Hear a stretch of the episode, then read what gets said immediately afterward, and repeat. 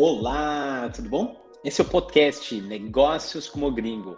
Eu sou o Miklos Groff, mas pode me chamar Mick, CEO da Company Hero, e vou bater um papo com personalidades que são hoje um sucesso no mundo de negócios, mas que começaram pequenos, assim como a maioria de nós. Seja bem-vindo.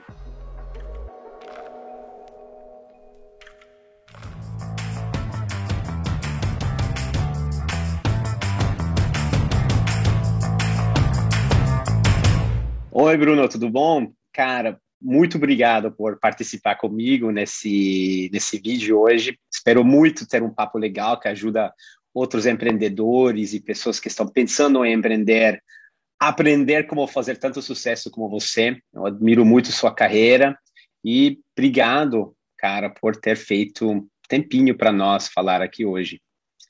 Obrigado, Mike. É, Para mim é um enorme prazer, fico muito lisonjeado com seu convite e eu acho que sucesso é uma coisa muito relativa. Eu admiro muito você como empreendedor e sua carreira também, então é mais que um prazer estar aqui com vocês hoje, Mike. Obrigado, Bruno.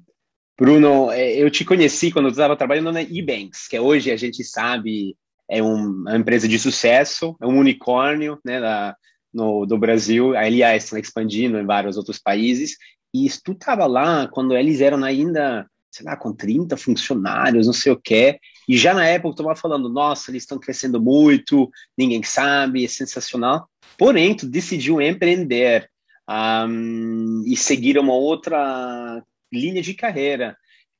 Queria te perguntar, como tu decidiu que é empreendedorismo é seu destino? Boa pergunta.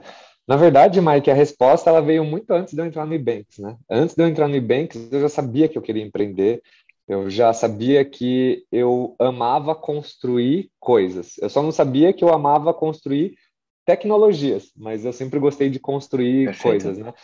Então, quando eu, antes de entrar no Ebanks, eu, eu tinha montado uma outra startup também chamada Sorte do Mês, e eu passei um ano e meio nessa startup e infelizmente não deu certo, acho que ficaram várias lições.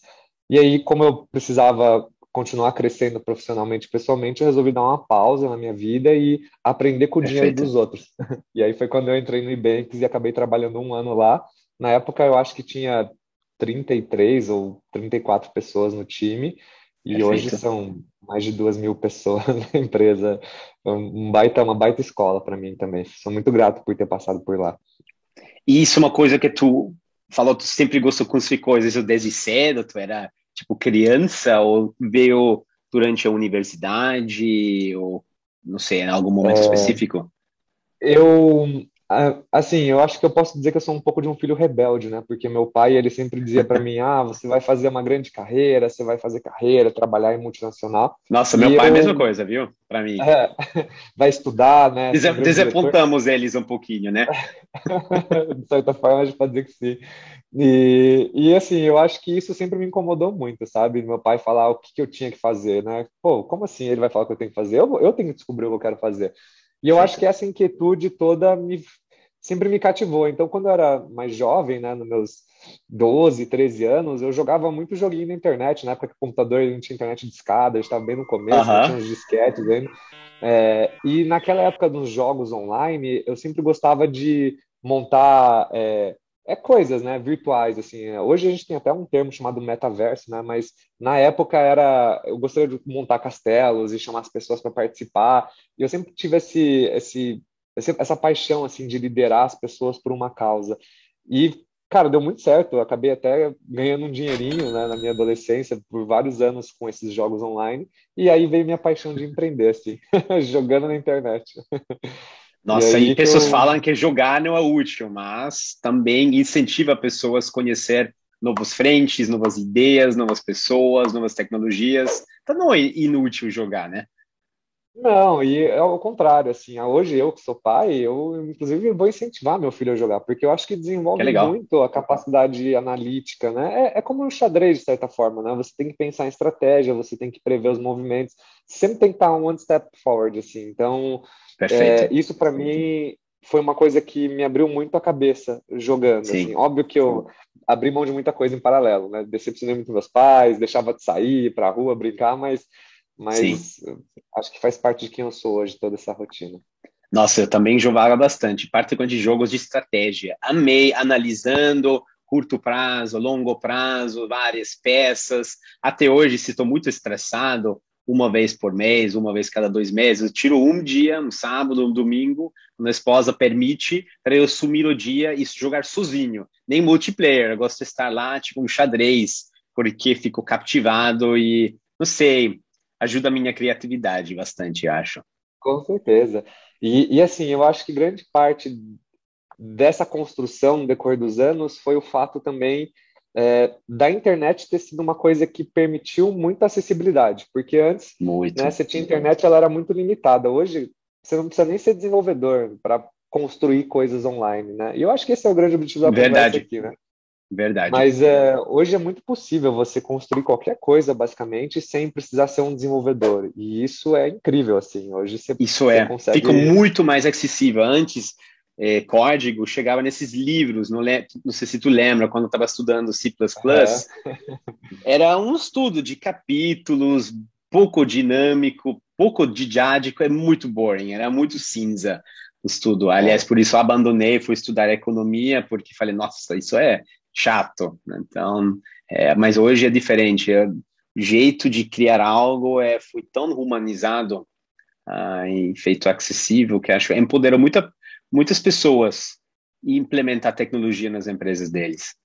Com certeza. E assim, é, só abrindo um parênteses, eu fico imaginando o que está por vir nos próximos 10 anos, né? Porque Sim. hoje a gente já tem essa linha chamada de no code, né? Que você pode desenvolver sem saber desenvolver. Exato. Mas eu fico pensando nos próximos 10 anos, que você não precisa nem saber o que você quer, você vai falar, né? Você vai chegar ali no navegador, você vai falar assim, olha, eu, eu queria um aplicativo que eu pudesse montar um menu aqui para o meu...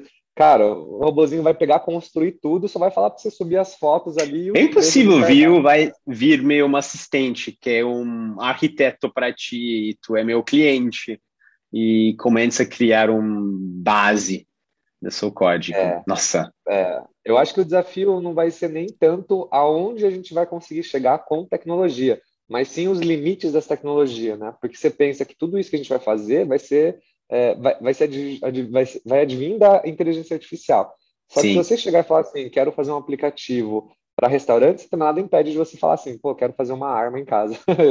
então, eu acho que a gente tem que saber quais são os limites que essa tecnologia vai ter no futuro, né? Os limites éticos, que essa acho que é a grande discussão de hoje, né? É, Sim, discussão entra um pouco ética e moralidade, tudo em volta desse assunto de inteligência artificial. É, fato. De fato. Mas vai ser tudo, vai ser tudo maravilhoso no futuro, assim. Você vai construir coisas simplesmente pedindo para a máquina construir. Eu estou ansioso para chegar esse momento. É, quando eu passei alguns meses na, na Singularity University, tive a prazer de participar em várias aulas, e falaram muito sobre esses tópicos, as regras éticas em volta de AI, as limites, ou tecnologia que está cada vez mais e mais exponencial, e onde isso está indo em cada vez mais tempo. E, de fato, as coisas estão mudando cada vez mais rápido, e acho que a gente vai viver por muitas coisas interessantes que vão gerar muitas oportunidades para empreendedores a aproveitar novas ondas, novas tendências e novos problemas que vão sair juntos com essas novas coisas que vão vir, né? Com certeza. Eu, eu sou um grande fã de todo esse movimento e eu estou ansioso para o que está por vir. Perfeito, né? também. O Bruno, Hoje você é CEO de EONerd, uma empresa bem bacana. Eu tive a prazer de assistir o ascensão, ou ascensão, ou da crescimento dessa empresa desde os X anos que a gente nos conhece já. Me conta, assim, como surgiu a ideia de, de montar essa empresa ah, lá na época? Isso sempre era uma paixão, isso sempre era uma dor que tu quis solucionar. Tu estava na Ebanks no momento, né? Quando começou a idealizar ou pensa de repente montar esse business? Sim, eu estava no Ebanks, eu estava na época trabalhando direto com um CEO que se chama Fonse, e o meu papel era vender. Então eu tive a oportunidade de aprender muito sobre vendas, grandes vendas, né? vendas de, de B2B que eles chamam para grandes contas. Mas é que nem eu comentei, né? Eu sempre fui mordido para aquele bichinho da, do empreendedorismo e eu, uhum. eu sempre ficava pensando assim, né? Pô, eu queria encontrar um problema para resolver, um problema que eu pudesse chamar de meu um problema que eu simpatizasse e que eu pudesse resolver e de forma escalável. Essa sempre foi minha, minha equação básica. Então, Perfeito. na época eu estava trabalhando no Ebanks, eu sempre lia muita, muita newsletter, eu sempre estava atualizando e eu sempre gostei de marketplace. Eu amo marketplace. Para mim, a ideia de você conectar prestadores de serviços, produtos digitais, é, é eu acho incrível esse poder, assim, sabe? E me, me atingiu uma ideia na época que era é, assim, eu comecei a ver pessoas com um padrão de comportamento que elas estavam tendo dificuldades de consertar o computador delas. E quando eu comecei a ver isso, eu fui pesquisar e eu vi que a tecnologia ela crescia exponencialmente mais rápido do que o conhecimento do que o ser humano. Então, naturalmente, toda a tecnologia ia continuar evoluindo e a demanda de conserto ia continuar aumentando, porque as pessoas não conseguiam acompanhar a evolução desses claro. aparatos, né? Então, cara, quando você faz uma continha de um mais um e você vê que, putz, tem um mercado que ele realmente é crescente, tem um problema, comecei a pesquisar mais, comecei a ver como que as pessoas faziam para consertar computador, para consertar celular, e comecei a pesquisar, pesquisar, pesquisar.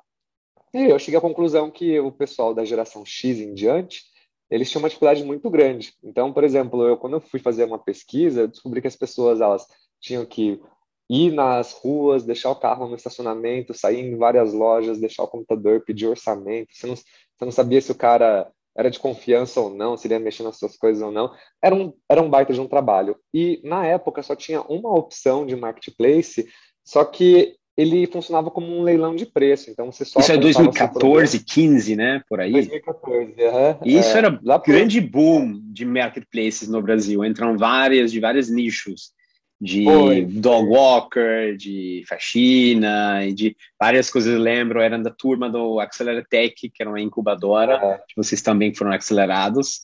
E era, acho, os primeiros anos, começo de um, uma década de crescimento lá, volta disso. Foi, foi bons tempos, inclusive, né, Mike? É, eu acho que foi, um, foi meio que começo do empreendedorismo no Brasil, né? Apesar do Brasil já ser tá desde 2006, 2008 já com startups nascendo, eu acho que começou a dar um boom muito forte em 2012 em diante, assim. 100%. Também, 12, 13. 100%. Mas assim, foi coincidência, né? Eu nunca peguei, planejei e falei, ah, vou abrir um marketplace. Eu simplesmente vi uma oportunidade, né? E, e a ideia tu estava lá, uma pessoa querendo fazer algo, olhando o que está acontecendo no país, vários trends e coisas que as pessoas estão acostumadas a começar a usar e tecnologia estava permitindo. Então, o timing de criar algo assim era boa. Né? Era um timing bom. Eu só não sabia se o timing do mercado era bom, mas eu sabia que o timing de construir uma empresa era bom. Estava em alta, Perfeito. várias aceleradoras surgindo, né? Isso. Startups, uma Total. coisa super cool. E então, assim, quando surgiu essa ideia, eu não sou um desenvolvedor, eu sou formado em relações internacionais. E eu, eu assim, eu tenho uma dificuldade muito grande de estudar, acho que mais uma decepção para a lista do meu pai, né? Mas eu sempre trancava a faculdade, porque eu sempre arranjava uma desculpa para falar assim, ah, não vou trancar a faculdade. E quando eu tive a ideia da Encontro Nerd, eu falei assim, ah, cara, vou trancar a faculdade e vou me dedicar para esse projeto, né? Acho que foi a terceira vez que eu tranquei a faculdade na época. É, e quando eu comecei a estudar, é o que, que eu fiz? Eu pensei, cara, é, como que eu posso vender, pôr para vender um produto se eu não tenho um produto e eu mal sei a minha ideia? Então, qual que foi a maneira mais fácil? Eu comecei a pesquisar na internet. E tu não tinha um podia... cofundador na época, né? Não, Isso dificultava não. muito. Dificultava porque, assim, ó, eu não tinha cofundador, eu não tinha capital, né? Eu tinha o quê? 26 anos trabalhando no Ebanks e assim, eu estava no início da minha carreira profissional, então eu não tinha basicamente nada. É, mas eu tinha uma vontade muito grande de fazer acontecer e eu acho que isso é o mais importante de tudo. E na época, o, o que me permitiu dar o primeiro passo foi eu ter descoberto os templates de, de blog, né? Você vê o WordPress, por exemplo, você compra um template de WordPress. Sim, era bem no tempo de WordPress. Tava tipo é. bem no ápice. Wix começou a perder muito, o WordPress estava indo, agora temos ainda mais, mas o WordPress era já bem para leigos, né? É, e assim, o WordPress, ele, pô, eu não sei, eu não sei o número exato, vou chutar, mas eu acho que pelo menos uns 20% da internet inteira hoje usa o WordPress, porque ele é uma ferramenta simples, né? Ele é, é simples, é bonito e ele tem um monte de plugins que você só pluga um ali, já consegue cobrar, enviar né, logística, etc. E hoje tem e tanta época... vídeo explicando como fazer algo, que realmente... E, é, é realmente o que a gente falou no começo, né? Acho que o acesso uhum. da internet hoje e essa disseminação de informação permite a gente realmente, literalmente, co-criar qualquer coisa que é possível que alguém já fez e tem algum tutorial na internet Perfeito. dizendo como fazer, sabe? Uhum. É, mas, assim, a minha ideia foi essa. Basicamente, eu, eu comprei esse template, na época eu gastei uns 20 dólares e passei cerca de um mês vendo vídeo depois do meu expediente, claro, né? é, no YouTube de como montar um site em WordPress. E foi lá que eu construí minha tese, né? É, a ideia do Encontro Nerd, que era basicamente um e-commerce onde as pessoas colocavam sintomas de serviços de TI no computador. O que são, que são os sintomas? É, de vez eu pegar um nome técnico, né, formatação de computador com backup, né, que talvez a minha avó ou minha mãe não entendesse o que, que é, eu coloquei sintomas, né? Meu computador está muito lento, é 100 reais para resolver. Minha internet fica caindo, 80 reais para resolver. E essa foi minha primeira tese de validação do produto. E aí comecei a divulgar entre é, grupos no Facebook, amigos, e aí começou a, a, a, a nascer o negócio, digamos, da Encontro Nerd. É uma época bem interessante, assim. Aprendi interessante, muito, assim. você focou muito na solução e não no problema, né? Você falou, ó, as pessoas não sabem que precisam, mas sabem que está acontecendo e começou a atender eles no forma Lego e também um, uma plataforma bem simples para começar a ver se tu consegue entender bem os dores, a língua da fala do dor da cliente e atender eles um formato. Eu vi também lembro que tu estava liderando todos os nerds pelo Excel no back-end. Era muito é. manual tudo, conectando A com B para fazer os jobs. Lembra disso? Mas na verdade, pô, como, até hoje a gente ainda faz coisas parecidas na mão. Perfeito. Mas eu acho que o mais importante é assim, Mike. Quando eu fundei minha primeira empresa, eu aprendi. Eu fiz tudo o que eu fiz nessa primeira empresa ao contrário, né? O que eu fiz nessa primeira empresa?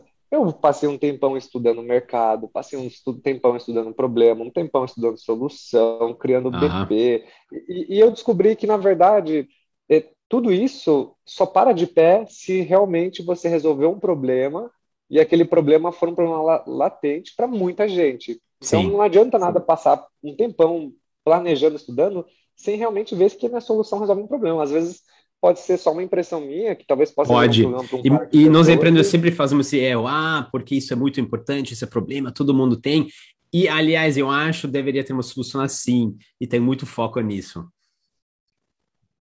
Correto. E por isso que eu preferia fazer tudo o oposto. Assim, de vez eu estudar, eu falei, cara, vou para a prática. E o que, que eu posso fazer na prática que desde o primeiro dia vai me trazer respostas e vai me ajudar a enxergar se eu estou me fazendo as perguntas Tipo, fazer certas. validação já, dia 1. Um. Exatamente. Perfeito. E o que, que é o dia, o dia um? É vender. E eu acho que essa é a maior lição que eu aprendi desde o primeiro dia qualquer empresa. Assim. Se você monta uma startup e vende, vender te responde todas as perguntas se seu negócio está num bom time, se seu negócio faz sentido, se você resolve um problema. Sim. Então, como que eu poderia vender se eu não sou um programador e se eu queria fazer um Uber de informática? Ah, cara, Sim. fazer tudo na mão, colocar um site bonito, a pessoa compra, como se estivesse comprando um site maravilhoso, mas na verdade era um site de 30 dólares, onde eu recebia tudo por e-mail, pegava um Excel, WhatsApp e fazia tudo acontecer por trás dos bastidores na mão mesmo. E olha só, quer saber uma curiosidade, Mike? Fiz isso até 3 milhões e meio de faturamento na empresa. Ou seja, Nossa. tudo que a gente vendeu de 0 a 3 milhões de faturamento foi usando várias ferramentas que não requerem desenvolvimento. Ou seja, Excel, WhatsApp, é, e aí a criatividade... Força bruta, fazendo manual, se virando. Perfeito. É óbvio que, assim, muita coisa é, no caminho você descobre que dá para automatizar usando coisas terceiras. E algumas outras você vai ter que fazer eventualmente dentro de casa. Mas com o tempo e fazendo repetitivamente muitas vezes esse processo, você começa a ver... É, com muito mais clareza aonde que está os reais problemas de escalar uma empresa. Então, assim, do zero a um milhão, por exemplo, eu consegui escalar a empresa com quatro pessoas, sem, sem ferramenta, sem automação nem nada, porque no final das contas o que eu precisava fazer era um Excel e um WhatsApp, eu precisava conectar técnicos com pessoas. Perfeito. Com pessoas. Acabou, era só isso, esse era meu dia, dia e noite, assim, técnicos e pessoas. Com o tempo, começou a crescer, começou a técnico, pessoas, cobranças, técnico, pessoas, nota fiscal, blá, blá, blá. E aí, quando você Isso é bom para todo tipo de empresa, não necessariamente uma empresa de tech, pode ser até uma padaria, e-commerce, marketing digital, antes de investir em infraestrutura, que pode ser escritório, ou pode ser, sei lá, criação do mais cara marca, do agência mais cara, pode fazer jeito mais enxuta, entendendo o mercado, fazendo apostas pequenas, antes que tu escala o business, é, investir um monte para customizar tudo um, e perder eventualmente muito dinheiro se no final tu desvalida certas coisas. Acho isso Correto. muito bom saber. Eu, eu acho que o mais importante é as pessoas entenderem que, assim, soluções para problemas de uma companhia tem bilhões de soluções. Você acha soluções Sim. em qualquer língua do país. Mas o problema é que tudo custa, tudo custa dinheiro. Então, assim, para você realmente ver se antes de você investir capital, você aquilo lá faz sentido, você tem que fazer isso na mão. Você tem que fazer Perfeito. isso na mão, uma, duas, dez, trinta. E aí, quando você vê que você está fazendo isso cem vezes na mão, aí você para e pensa, pô, será que esse tempo que eu gasto hoje, sei lá, cinco dias por mês, é, que me custa hoje X reais, será que não vale a pena talvez eu terceirizar? E aí você já tem uma noção do tempo que você investe e o custo das ferramentas. E fica muito mais fácil de você ponderar se faz sentido você investir naquela ferramenta ou não. Né? Então é importante, e sem contar que você aprende. Às vezes você está fazendo um processo e de repente você já está pensando em milhões, já quer implementar ferramenta e tudo mais, e às vezes aquele processo nem é o processo certo, às vezes você está fazendo um processo errado, mas você nem sabia que existiam outros processos. Então, para você aprender que existem outros processos, você precisa fazer ele várias vezes, porque te faz pensar fora da caixa, entendeu? É, Faz sentido. É importante. Tu tá parecendo super sábio com validação, né? Achou isso uma, onde nós empreendedores pecamos mais. Mas tu também tive algumas aprendizagens. Vamos voltar um pouquinho ah, claro. e pensa sobre a primeira startup, sorteio do mês, o Atino e o Nerd. Onde tu falhou, tu acha, três grandes aprendizagens ah, que tu tive lá, que depois tu melhorou, de repente com tecnologia? Nos conta um pouco onde não deu certo e tu mudou drasticamente tá. depois. A minha primeira startup era um marketplace de jogos da Mega Sena. É, assim, é uma startup que na época você não podia apostar online, não tinha muita aposta online. Então a minha ideia era com que as pessoas apostassem na minha plataforma, numa cartela. E na época estava na moda aqueles ecobikes, eu não sei se lembra que era tão de bicicleta, né? Delivery era logística de bicicleta. E ah. em Curitiba era muito forte essa ecobike. Então, o que, que era a minha ideia? A pessoa postava, é, o meu jogo caía num, numa casa lotérica que ficava mais próxima do endereço do cliente, e aí passava um cara de bike, pegava um envelope com os jogos e levava para a pessoa. Aí, né, óbvio, os espectadores aqui assistindo vão falar, pô, mas tem um milhão de dúvidas, e como você vai garantir que o cara não roubar? Enfim, problemas passados, né? Hoje em dia não existe mais isso, é tudo online, tudo mais prático. Mas na época claro. era um problema e a gente sempre, eu sempre via filas e filas nas casas lotéricas. Eu pensava, pô, o pessoal deve ficar infeliz, né? Ficar nessa fila duas horas para fazer uma aposta na Mega Sena. Mas aonde foram os meus erros? Eu peguei toda a minha grana, na época eu tinha uns 24 anos, 23, e eu peguei tudo e fui numa agência de marketing e falei: olha, tá aqui meu plano de negócio, eu quero um site que faz isso, tá aqui todo o meu dinheiro. E acho que o meu Uau. primeiro grande erro foi. Você é ter... é corajoso, hein? É, é, foi corajoso burro, é uma linha muito tênue, né? Ah, mas, mas fez uma eu... aprendizagem, acho tu pagou o curso do MBA lá, tu aprendeu um monte. É, na época foi um ano e meio de economia que eu tinha feito ali, Uau. mas tudo bem, eu acho que a gente é jovem, a gente tem que errar mesmo, e eu Perfeito. tive muita sorte de estar morando com meus pais também, então, é, no pior de Tu gerenciou eu... um pouco o risco, porém, isso é muito importante. Isso, é, eu não tinha filhos, não estava casado, então eu, eu podia me dar esse luxo de arriscar. E eu acho que o meu aprendizado foi assim: eu, eu, eu vi uma oportunidade e eu peguei simplesmente investi tudo para construir um produto, porque eu não sou desenvolvedor, né? Perfeito. Investi tudo, trouxe um sócio que era um amigo de faculdade e tudo mais. E aí cometi várias falhas, né? Putz, fiz um produto que é, eu não estudei quais eram as funcionalidades que realmente fazia sentido ou não fazia ter, então eu gastei muito dinheiro à toa. É, eu não pesquisei muito bem o meu mercado, por exemplo, de vez eu ia conversar com as pessoas na fila para entender se elas estavam felizes ou infelizes, eu tirei uma hipótese de que elas estavam infelizes, e olha o que eu descobri. Sim, eu descobri tu podia ter, pessoas... ter, ido lá, né, na fila, uhum. falar com eles, pô, se estaria aqui, tu faria um teste, amanhã ou semana que vem, em vez de estar aqui, posso levar para sua casa, Tu me avisa Cara, por e-mail. Foi, foi tudo no chutômetro, assim, né? Eu chutômetro, um isso amei, essa palavra do mês é. agora. No chutômetro. E, e assim, a minha ideia era, era simples, né? Na minha cabeça eu pensei, pô, vou resolver um. E aí eu descobri que o, o Pedrinho que vai na, na lotérica jogar na Mega Sena, ele gosta, entendeu? Ele gosta de sair de casa, fumar um cigarrinho, passear com o cachorro, sabe? Dar um ar. Nossa, então era tipo parte da rotina dele e dela fazer isso. Era parte. E se não era parte, ele já estava acostumado. Então, e assim outras coisas simples, porque, por exemplo, as pessoas que jogam na Mega Sena são pessoas de outras gerações, gerações um pouco mais velhas, né? Uhum. E eu descobri que essas pessoas na época tinham receio de comprar na internet. Então, olha só como as coisas não casam, entendeu? O cara gostava então... de uma Mega Sena, ele não queria passar o cartão de crédito na internet. E aí, quando você junta todos esses fatores, um grande erro, né? Mas é um grande aprendizado, né? Então, se eu pudesse resumir em três grandes aprendizados, eu diria que o primeiro foi assim: eu não fiz uma pesquisa muito sólida de mercado e Perfeito. eu acho que eu, eu poderia ter é, feito melhor esse trabalho. A segunda que eu aprendi foi, é, assim, acho que foi a mais importante, é não investir num produto, não sair construindo alguma coisa que você não tem certeza se é aquilo lá que seu público quer ou seu então, realmente acha os primeiros clientes, tenta fazer tudo manual, ver manual. se o produto rola. Isso, de novo, desde um padaria, restaurante, até algo mais complexo, muito importante encontrar seus primeiros clientes e validar a ideia, né? Com certeza. E queria muito ter feito isso na época, talvez não tivesse passado por tudo que eu passei. E eu acho que o terceiro aprendizado realmente era entender o que os meus clientes queriam, né?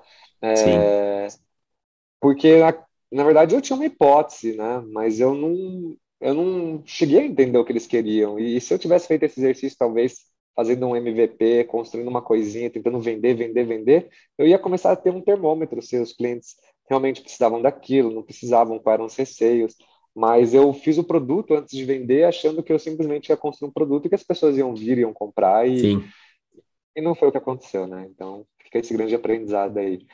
Mas no Dell Nerd eu corrigi tudo isso, né? Que nem eu comentei, me foquei em lançar um produto, gastei 40 dólares algumas horas ali, já fui para o mercado vender, vender, vender e já fui trazendo as respostas e as perguntas uh, automaticamente, né? Sim. Vender resolve qualquer problema, Mike. Acho que essa é a grande dica, assim. Uh, eu recebo muita pergunta de gente assim, ah, mas como que eu vou vender? Eu tenho uma ideia de uma startup, como que eu vou fazer? Cara, assim, sempre tem algum jeito de fazer na mão, sempre tem um jeito de você testar. Pelo menos ter algum interesse de compra, eles investam algo em ter isso, deixa no e-mail, deixa um número com você, preenche num formulário, algo. Pode ser que certas coisas é impossível vender a experiência inteira, mas Verdade. Apresentar a eles, de certa forma, onde eles deixam algo com você, pode até ser dois reais que eles pré-pagam num produto muito mais caro, mas eles fizeram algo proativo, já pode ser uma validação. Acho que Tesla fez isso muito bem, eles pré-venderam as Teslas, todo mundo deixou lá mil dólares, acho que o carro custava 30 mil, então as pessoas deixavam mil, isso mostrou para eles, nossa, olha quantas pessoas vão querer esse carro. E como temos é backlog. Porque lá é meio difícil eu vender um carro, eu tenho uma ideia de carro, eu vou vender alguns carros sem ter a fábrica. Então, realmente tem que ser criativo. Mas tem jeitos é. de fazer. Você tem algumas essa... indicações de tecnologia, desculpa te cortar, de validar Não, ideias, ter um site, um landing, zap? Como tu usa tecnologia para validar produtos, Bom, features, sou... ideias? Eu sou um empreendedor que o pessoal chama de tech savvy, né? Eu, eu gosto muito de tecnologia como um todo. Então ah, eu, tu ama? Sim, tu eu sempre amo, me mostra coisas que... novas. É. Última vez falamos, ó, oh, deixa eu te mostrar uma coisa que eu automatizei nos contratos, era sensacional. Tu sempre tive essa curiosidade é, que eu acho muito saudável. Eu gosto muito, eu gosto muito. É um hobby, na verdade, para mim. Eu faço isso mais por prazer do que por qualquer coisa. Nossa, Mas ótimo. eu acho que assim, olha, a maioria das startups que eu conheço, a maioria eu vou chutar, tá? 60% das startups que hoje eu ajudo, que eu dou mentoria, que eu trabalho próximo, são de serviço. E o Brasil, grande parte do, do, do movimento, né, do PIB, é de serviço. Então, se você Sim. vai empreender no segmento de serviço, tem uma grande oportunidade de você validar o serviço antes de ter tecnologia, porque tecnologia só é um meio, não é um fim. Então, aí você já, já, essa minha resposta já tem 60% do público. Tipo, cara, vai, faz o serviço Perfeito. várias vezes, aprende a fazer, entende o processo, entende a cadeia de valor que você gera para o cliente aí depois você pensa em tecnologia. Agora, produto, que nem você comentou do carro, eu acho que o ponto que você pôs é o melhor caminho mesmo. É validar através de captação de pessoas interessadas. Então, tem muita ferramenta hoje para você fazer landing page, por exemplo, onde você põe o que você acredita que é a proposta de valor do seu produto. Proposta de né? valor, sessões, etc. Exato. É, e aí você põe lá e começa a divulgar para as pessoas conhecerem, sabe? E tem várias formas de se divulgar hoje Perfeito. barato. Você pode, inclusive, pegar, por exemplo, 100 reais por semana e pôr em Facebook, em Instagram, em, em várias redes sociais, pequenas quantias, mas você vai testando, né? Você testa ah, 100 reais com homens de 25 a 35 anos que gostam de futebol. Ah, 100 reais com mulheres de 25 a 42 que gostam Perfeito. de carro. E, e você fica testando, fazendo esses testes, você vai ver, olha, esses 100 reais converteu em três pessoas que queriam, querem saber mais do produto. Ó, esses 100 reais com um grupo de mulheres converteu. Então, dá para ir testando muita coisa antes de você lançar um produto. Porque depois, quando você lança, vamos supor que você tem uma lista de espera de mil pessoas e você falou, putz, talvez faz sentido eu investir e fazer um protótipo desse produto. E aí você vai Sim. lá, faz, cara, você já tem mil possíveis compradores para o seu produto. E aí, vou além, você pode inclusive fazer que nem a Tesla fez. Tipo, olha, gente, para você ter acesso ao meu produto, você tem que pagar aqui mil reais é, antecipadamente, que é mais ou menos o modelo do Kickstarter, né, que eles fazem lá fora.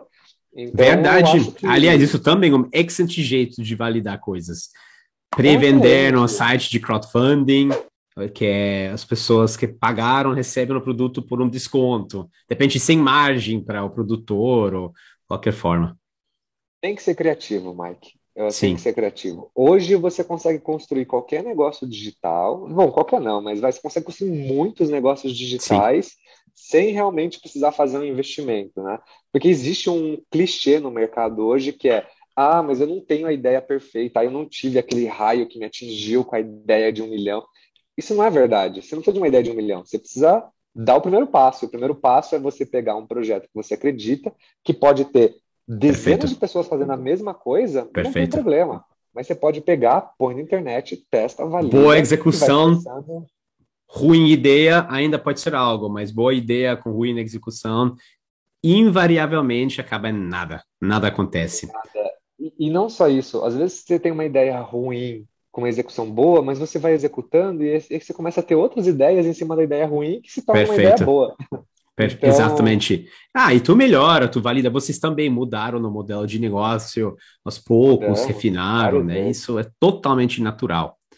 É... E você me perguntou se eu podia sugerir algumas coisas, né? Eu, Isso. Eu, eu adoraria, Mike, sugerir algumas coisas. Eu acho que assim, olha, é... o que eu aprendi construindo uma empresa que faturou 3 milhões sem tecnologia, que hoje existem várias ferramentas, tanto brasileiras como americanas, de graça, inclusive, que você consegue fazer integrações. Então, acho que o raciocínio que eu deixo de reflexão aqui é, basicamente, tudo que você consegue fazer, você consegue fazer no Excel, né? Você põe no Excel junto com um site, por exemplo. Existe uma ferramenta que eu sou apaixonado, que ela tem a versão brasileira e americana. A brasileira se chama Pluga, né? E depois eu posso passar a lista para os nomes. Ah, isso é muito bom, sim. E a americana se chama Zapier. É, uhum. Essas duas ferramentas, ela basicamente é uma ferramenta assim, que se você fizer isso, então acontece isso. Essa é a lógica. Isso. Então você, você põe uma, um gatilho no seu site, por exemplo, numa landing page, né? Você põe assim, que se alguém se cadastrar nesse e-mail, então eu quero que essa pessoa caia, por exemplo, numa planilha de Excel. Aí você pode criar uma segunda lógica. Se essa pessoa cair na minha planilha Exato. de Excel, eu quero então mandar um WhatsApp para ela. Olha só isso, você conseguiu Exato. construir uma cadeia de um site que você pagou, sei lá, 5 dólares para pôr online. Esse Zapper, acho que até sem automações é de graça. Então, se cadastrou no site, caiu no Excel, onde você faz o controle de quem tem interesse ou quem comprou, qualquer coisa do gênero, e você ainda consegue criar automações desse Excel para criar uma comunicação de ida e vinda. E assim, eu estou dando um exemplo bem banal, né? Dá para fazer muita coisa. Por exemplo, te dou um exemplo na prática do que eu uso o Zapier hoje. Todo o meu processo de venda hoje, ele é interligado no Zapier. Então, uma pessoa, ela faz A gente também usa. Tudo pós-venda, tudo jornada de compra, para ajudar todo mundo a estar alertado, todas as coisas acontecem, sem a gente precisa ter pessoas lá esperando para algo acontecer, para acionar a próxima atividade, porque o cliente quer rapidez. onde o cliente quer humanos e no atendimento se tem problema. O resto, ninguém quer humanos sendo lentos uh, atrás Exatamente. da cena. E assim, a gente está num novo momento, né, Mike? Assim, o Covid veio e ele mudou a forma com que a gente trabalha e a forma com que a gente Perfeito. interage com outras pessoas. Então, Sim. provavelmente, o ouvinte que está escutando a gente agora está em casa, trabalhando de casa. E a tendência é Exato. é que se a gente não tiver essas integrações e que não são difíceis de fazer, às vezes a comunicação ela se perde no caminho e a experiência se torna ruim para o cliente, para o colaborador Isso. da empresa. E eles é. não valorizam, ah, porque é lento, porque a pessoa não estava lá, mas não, mas eu quero automático. A esperança de todo mundo é mais e mais velocidade, né? E isso é interessante Exatamente. porque a gente fala de tecnologia e todo mundo já pensa, nossa, mas tecnologia tem que ser desenvolvedor, tem que ser estudado 10, 20 anos, ciência de computação, não sei o que é para fazer. Mas o ponto é, tecnologia hoje não é deep technology, não é rocket science, é ciência de fússil, não sei como, foguete, ah, como falar isso em português. Então, todos nós, empreendedores, a gente consegue utilizar tecnologia para melhorar a gestão, fluxo, jornada de cliente, para validação de ideia, sem precisar nem contratar ninguém Até para faturar. Isso. Às vezes, para faturar, você põe uma landing page, você cobra mil reais para a pessoa fazer parte do protótipo, você usa, por exemplo, o Pluga, que eu te comentei, e você pluga ele com um PagSeguro. Então, a pessoa vai lá, se cadastra, já recebe um boleto do boleto. PagSeguro instantaneamente. Às vezes você está ali parado no sofá, você botou uma landing page lá, você está assistindo Netflix, de repente você vê, você caiu mil reais na sua conta de uma pessoa interessada na sua solução. E você Perfeito. automatizou isso sem custo. Então, acho que Mas, é... então, entendemos, é fácil, é possível fazer, mas onde começar? É, adoraria automatizar tudo possível. Como escolher pagamento, é pós-entrega, pré-entrega, algum outro processo, alguma chamada, algum ticket, algum não sei o que. Onde começar? Eu acho que assim, depende do estágio de cada empresa, mas a lógica é Perfeito. é simples. Você tem que automatizar o processo que você vê que você mais faz repetidamente dentro da companhia. Então, quando hum. você vê, por exemplo, assim, você pega uma franquia de inglês, tem 15 pessoas. Perfeito. Essas pessoas elas estavam trabalhando numa escola offline e plugaram numa escola online. E aí o pessoal está batendo, pensando, putz, como que a gente se comunica, como cria as coisas. Então, eu acho que a partir do momento, como dono da empresa, você olha a sua estrutura e você vê que a, a pessoa que comprou o curso de inglês, ela passa por um processo, né? ela passa por uma pessoa que mandou a cobrança, passa por uma professora que faz uma, uma triagem, é, é, essa pessoa passa por um fluxo, certo? Quando você olha esse fluxo e você vê que existe uma atividade, por exemplo, ah, enviou a cobrança, e é uma atividade muito repetitiva, aí tem uma oportunidade de automatização. E eu acho que esse é o primeiro passo, assim, é você identificar o que, que é muito repetitivo que te faz, às vezes, perder o tempo com uma atividade braçal, né? Ficar enviando boleto é uma atividade braçal. Que você Total, pode ou emitir notas fiscais, eventualmente, depois que fiscais, tu tem muitos clientes. É, fazer pagamentos, por exemplo, é, mandar Ou até revisar, avisar que eu recebi sua solicitação, porque isso é uma das primeiras coisas que é, os clientes vão esperar. Eu pedi algo de você e não recebi nenhuma comprovante que você vai responder quando, e já começa uma experiência ruim de cliente, mas se tu tem milhares de perguntas, é, forms mandadas, é impossível responder. Mas um auto-e-mail... Não, olha só, one, né? cara, é assim, se você hoje, vou fazer, vou passar uma, contar uma experiência rápida, recente, mas eu fui trocar o piso da minha casa, entrei em contato com 10 lojas para fazer orçamento de piso. Duas me responderam. É, Se exato. a pessoa tivesse criado uma automatização simplesmente para falar assim, recebi seu, contra seu contato, entraremos em contato nas próximas 24 horas. Mas nem isso, você entra em contato, você não recebe nenhuma resposta nem nada, você cai num limbo, entendeu? E isso passa. Já começa a experiência win. Eles não são customer centric, eles não focam na experiência do cliente. Eles pensam no lado deles e não ah, que eu vou pensar, eu estou nervoso porque não sei se fui, mandou de novo. Quanto tempo eu esperar? Eu já vou começar a ficar me obrigando. Ó, oh, cadê não sei o que? É. E olha só, eu acho que assim, além dessa instância de automatização, tem outras instâncias que não precisam de automatização. Por exemplo, tem uma ferramenta chamada Loom, né? E essa Loom é uma ferramenta de gravar sua tela. Isso, a gente usa também. É super bom você, você, por exemplo, assim, você é uma pessoa que você tem muito prestador de serviço, você contrata muito autônomo. Em vez de você ficar explicando a mesma coisa para as pessoas todas as vezes, cara, grava a tela, grava o processo, Exato. grava você fazendo. E aí você manda um vídeo resolver o seu problema, entendeu?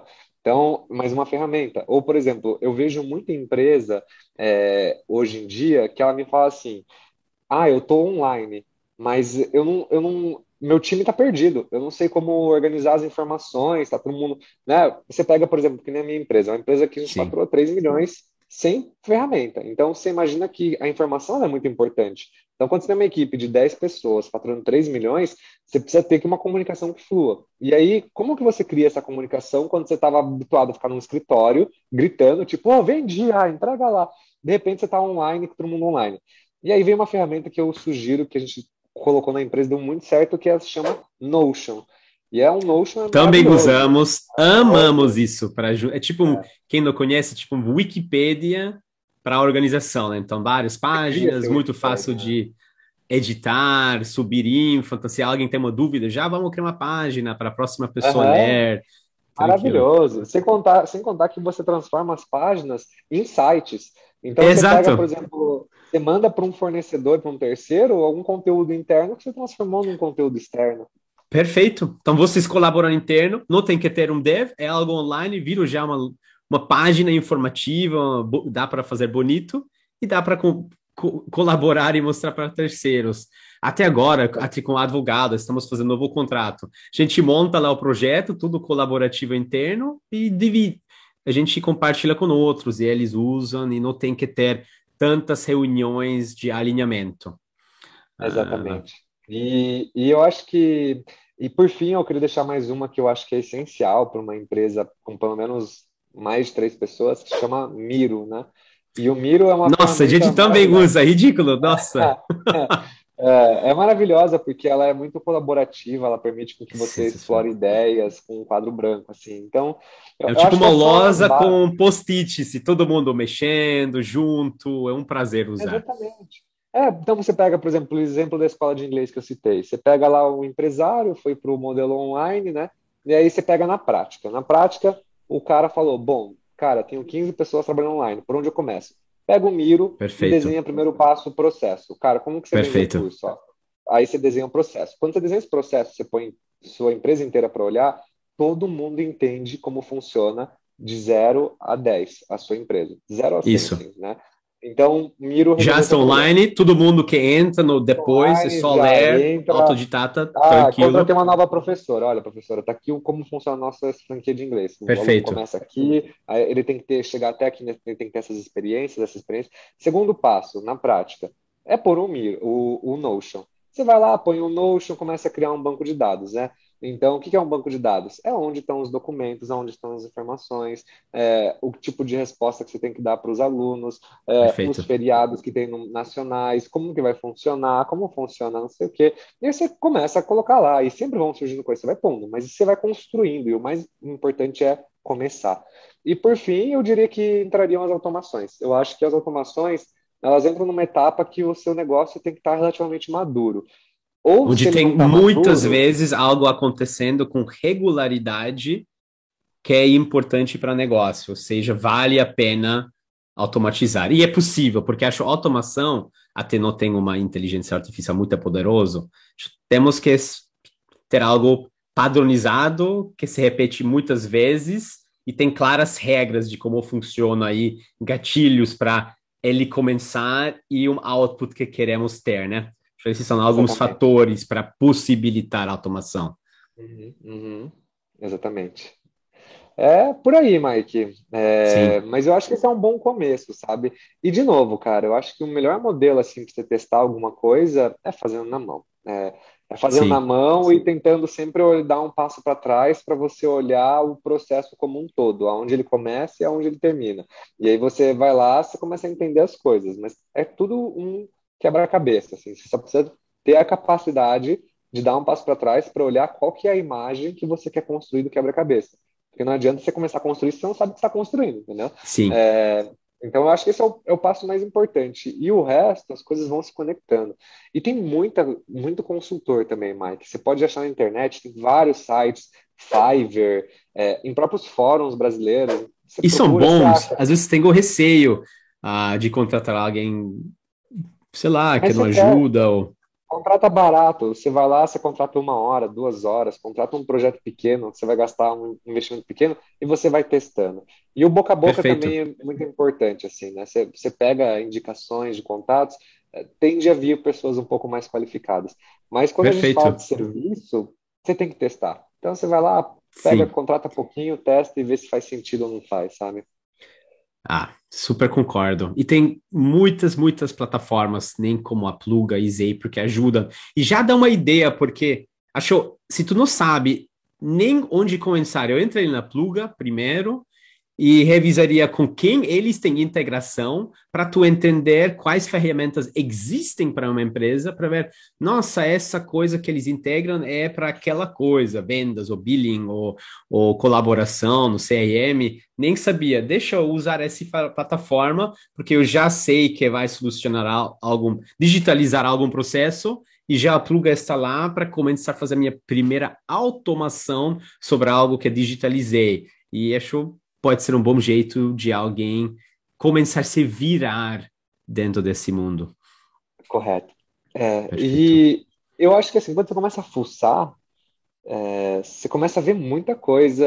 É que nem você falou, né? Você fuçou lá, você viu que o pluga liga outras ferramentas, começa a fuçar outras ferramentas. Aham, então, assim, eu só acho que assim, uma dica que eu dou para quem está começando também é só para entender o que, que você precisa antes de sair pesquisando. Porque às vezes você faz que nem eu, eu me empolguei, passei cinco anos pesquisando. Né? E se perde. então, se perde assim, pesquisando perde. tudo e. Perfeito. Muita opção, muita ferramenta, é muita gente vendendo serviços, falando assim, ah, eu crio produtos no code, eu faço tal coisa. Então, assim, é só. Perfeito. É muito importante você saber aonde você está e para onde você quer ir. Eu acho que é importante fazer essa reflexão, por mais simples e, e às vezes cotidiana, que seja essa reflexão, ela ajuda muito, porque senão você perde o foco com tanta opção que existe hoje na internet. Então, é uma dica que eu é. deixo para o pessoal também. E acho aqui tem uma coisa para a pessoa entender. Primeiro, pintar o processo de primeiro contato até entregar serviço para cliente, e lá tem que entender onde tem contatos que de repente dá para digitalizar, quais deles são a mesma coisa uh, com sistema repetitivo, padrão né? e isso repetitivo. Esses possivelmente dá para automatizar, então assim mapear coisas, pontos de digitalização e pontos de automação e começar a entender quais entregam mais valor para o cliente final e quais deles suga mais meu tempo então eu começaria lá onde tem o maior dor em entregar bom serviço e ver se alguma software, alguma tecnologia poderia digitalizar isso para deixar tudo mais claro, organizado ou automatizar para tirar isso totalmente uh, do seu colo e entregar um melhor serviço no final para o cliente. Esse seria o meu o framework, né? Eu acho que quando a gente resume tudo que a gente conversou, esses seriam os primeiros passos, realmente. É a pessoa entender mesmo Perfeito. o business dela. E entender é sentar e desenhar como que o cliente começa e termina o fluxo dele. Porque, no final das contas, é o que importa, é o cliente. Então, tudo tem que ser baseado no ponto de partida onde o cliente te conheceu, entrou em contato, até Perfeito. o momento que o cliente terminou a experiência com o seu produto ou serviço. E, e para isso, Miro, M-I-R-O, é, seria uma excelente ferramenta. É. Colaborar online com post-its, desenhar fluxogramas. Um, Bruno, ok, se tu, te, se tu teria que dar uma dica hoje para um empreendedor para como melhorar seu negócio, como começar, ou como digitalizar algo, alguma dica de ouro, qual seria? É eu acho que uma dica de ouro, porque quando a gente fala de automatização, a gente está falando de vários clientes em vários patamares diferentes, né? Claro. Mas eu acho que se eu pudesse dar uma dica hoje, eu diria para ele se focar muito, acho que é o que eu comentei agora, muito na jornada do cliente. Então, Perfeito. Porque eu acho que é o que mais marca o cliente e, e a gente está num momento hoje da era do ser humano que ninguém gosta de esperar, entendeu? Tudo rápido, tudo online. Então, acho que se você tem uma oportunidade de, por exemplo, desde que o cliente manda um e-mail no seu site, você criar uma automação que responde ele já automaticamente, ou que uma automação que pegue o e-mail do cliente do seu site, te, te mande um WhatsApp para você não ficar vendo que às vezes cai no spam, às vezes você esqueceu de ver os e-mails, porque eu acho que tudo se é, tudo é focado na experiência do cliente. Então Perfeito. a minha dica é toda a experiência do cliente que ele tem com a sua, a sua empresa, em todos os momentos que ele tem um contato com você, existe uma oportunidade de automação, nem que seja de uma comunicação, para que o cliente não fique num limbo ou que ele tenha uma má impressão do seu negócio, às vezes por ficar esperando ou por não ter uma resposta. E, e isso envolve tudo, não só comunicação, envolve cobrança. Às vezes você, o cliente Perfeito. quer pagar, ele tem que te cobrar, ele tem que te mandar um e-mail falando, pô, você não me mandou o boleto, sabe? Eu acho que isso é uma Exato. coisa muito chata, né? É, eu acho que toda a experiência do cliente ela tem que ser mapeada e ela tem que ter uma automação. Se não tem uma automação, ela tem que ter um fluxo muito claro de idas e vindas, porque senão Concordo. a gente tem uma experiência ruim. A gente está num momento online que, cara, as pessoas não têm mais paciência. Cada não, e acho que tem cada vez melhores serviços e a esperança é que temos bom atendimento, isso já vira básico. Acabou essas épocas, 10, 20 anos atrás, que tudo era terrível, tive que ligar um central e até tem vídeos de piadas de Porta dos Fundos, onde alguém estava ligando para cancelar um dos telecoms, não vou falar a marca, só para uhum, não ter briga, uhum. mas é, essas épocas acabaram. E hoje acabaram. precisamos ser customer-centric, realmente olhar a perspectiva de cliente. Isso vai nos ajudar a ser uma melhor empresa e ajudará também a entender onde investir tempo em automatizar e digitalizar parte da operação, né? Muito boa dica. Afinal contas é isso, né, Mike? Eu acho que é isso que a gente quer para os nossos negócios, né? É oferecer melhor Perfeito. experiência, ganhar mais dinheiro e crescer o negócio. E se você não quer crescer, não tem problema, mas, mas ganhar mais dinheiro é sempre importante. Garantir que você Quer um é resultado de fazer bom no seu serviço ou pensar sobre o cliente e entregar resultado. Exatamente. Super concordo. Né? Boa. Muito, muito obrigado, Bruno, mais uma vez, pelo seu tempo e até a próxima. Até a próxima, Mike. Obrigado. Obrigadão. Gostou desse conteúdo? Entenda mais como nós podemos ajudar você, empresário e futuro empresário, a legalizar e proteger o seu negócio. Acesse nosso site companyhero.com. Te vejo no próximo episódio.